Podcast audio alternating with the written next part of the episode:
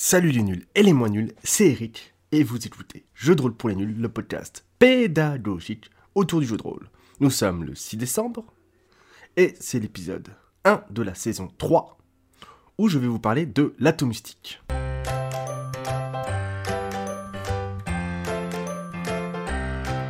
L'atomistique est une théorie que l'on doit à Thomas Minier, un auteur de jeux de rôle français et indépendant prolifique, à qui l'on doit beaucoup de jeux de rôle, mais aussi de jeux de rôle grandeur nature, dans son univers forestier et sombre favori, qui s'appelle Milvaux. À l'instar de la LNS dont j'ai déjà parlé précédemment, l'atomistique vise à pouvoir caractériser des pratiques de jeux de rôle et des attentes envers ce qu'est une partie de jeu de rôle. Par abus de langage, comme ça peut être fait aussi pour la LNS, on peut aussi décrire des jeux qui favoriseraient tel ou tel atome. L'atomistique vise à schématiser une partie de jeu de rôle, une attente autour d'une partie de jeu de rôle, en représentant ces attentes comme une molécule.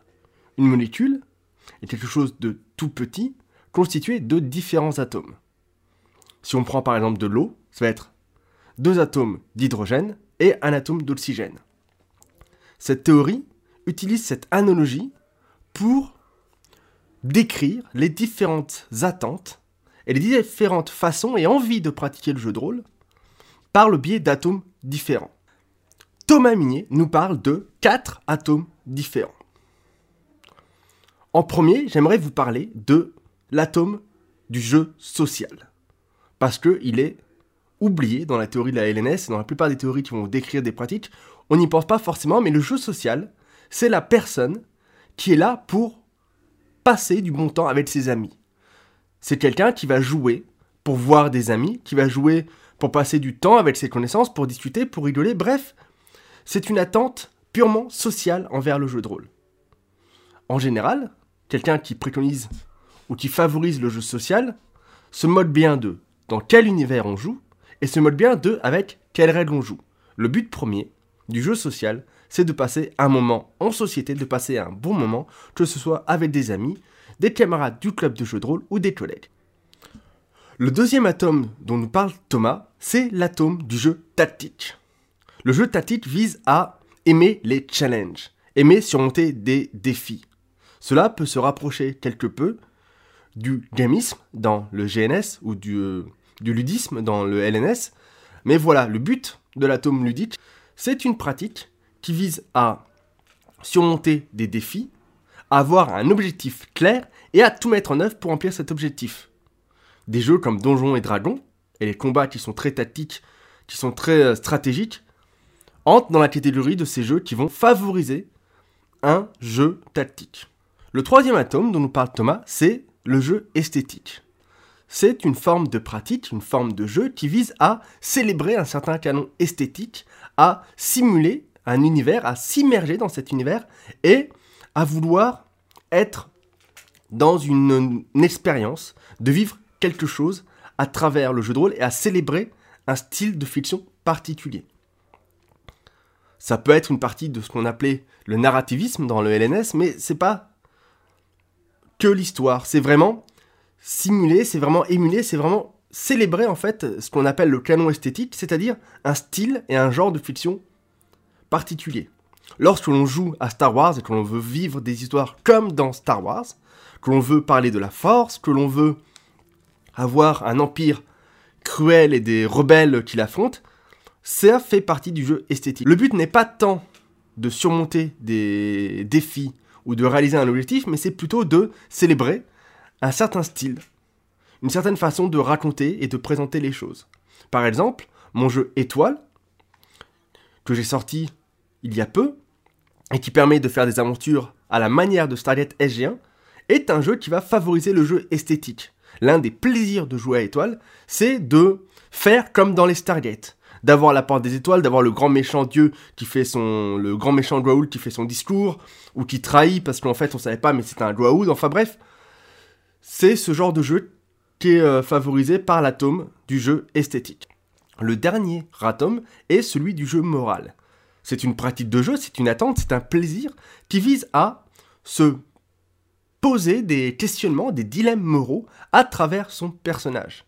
Le but, pour les joueurs et les joueuses qui aiment cet atome-là, qui aiment cette manière de jouer, c'est de se poser des questionnements, des dilemmes moraux dans la fiction. On va utiliser les personnages pour se poser des questions d'ordre moral.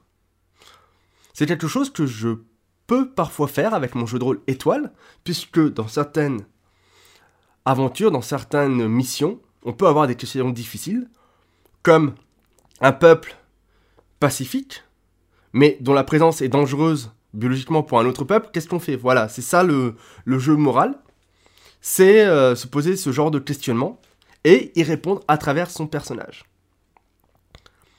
A l'instar de la molécule qui peut comprendre un nombre infini d'atomes, les atomes de l'atomistique peuvent se lier entre elles et ne sont pas exclusifs du tout.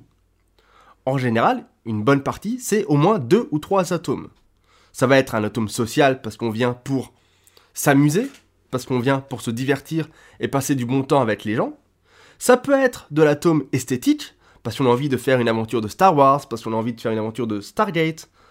Oui, je sais, je parle beaucoup de Stargate, mais j'ai sorti un jeu dessus récemment, donc c'est pour ça que je l'ai encore bien en tête comme exemple. Mais ça peut être aussi un peu d'atome tactique, parce qu'il va y avoir un combat dans le scénario, et que ce combat sera très stratégique, que les joueurs et les joueuses vont devoir utiliser des stratégies, vont devoir faire des plans pour s'en sortir. Et euh, peut-être qu'il n'y aura pas d'atome moral cette partie-là, mais peut-être qu'il y aura un atome moral plus tard, euh, dans une autre partie. Bref, ce sont des, des manières de présenter nos attentes, de comprendre ce qu'on a envie de jouer dans le jeu de rôle, et ça peut aussi parfois servir par abus de langage, parce que la théorie n'est pas faite pour ça, il me semble à la base, mais ça peut quand même être utilisé aussi pour caractériser des jeux.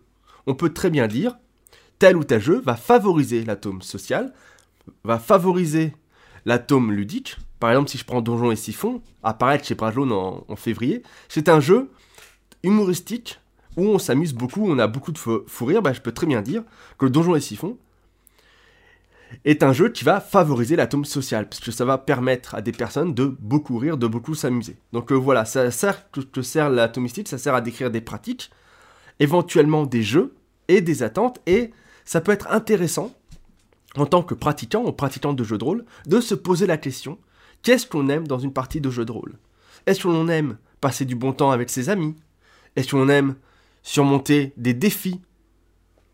Rencontrer des challenges? Est-ce que c'est le questionnement moral qui nous intéresse ou est-ce que c'est tout simplement célébrer une sorte de style fictionnel, de genre fictionnel comme le médiéval fantastique ou la science-fiction? Bref, voilà pour l'atomistique. J'espère que j'ai été suffisamment clair. N'hésitez pas euh, dans les commentaires de cet épisode à me dire ce que vous préférez comme atome, qu'est-ce que vous aimez combiner pour euh, arriver à une partie réussie. Et je vous dis à plus les nuls pour un prochain épisode de Jeu de rôle pour les nuls, le podcast pédagogique autour du jeu de rôle.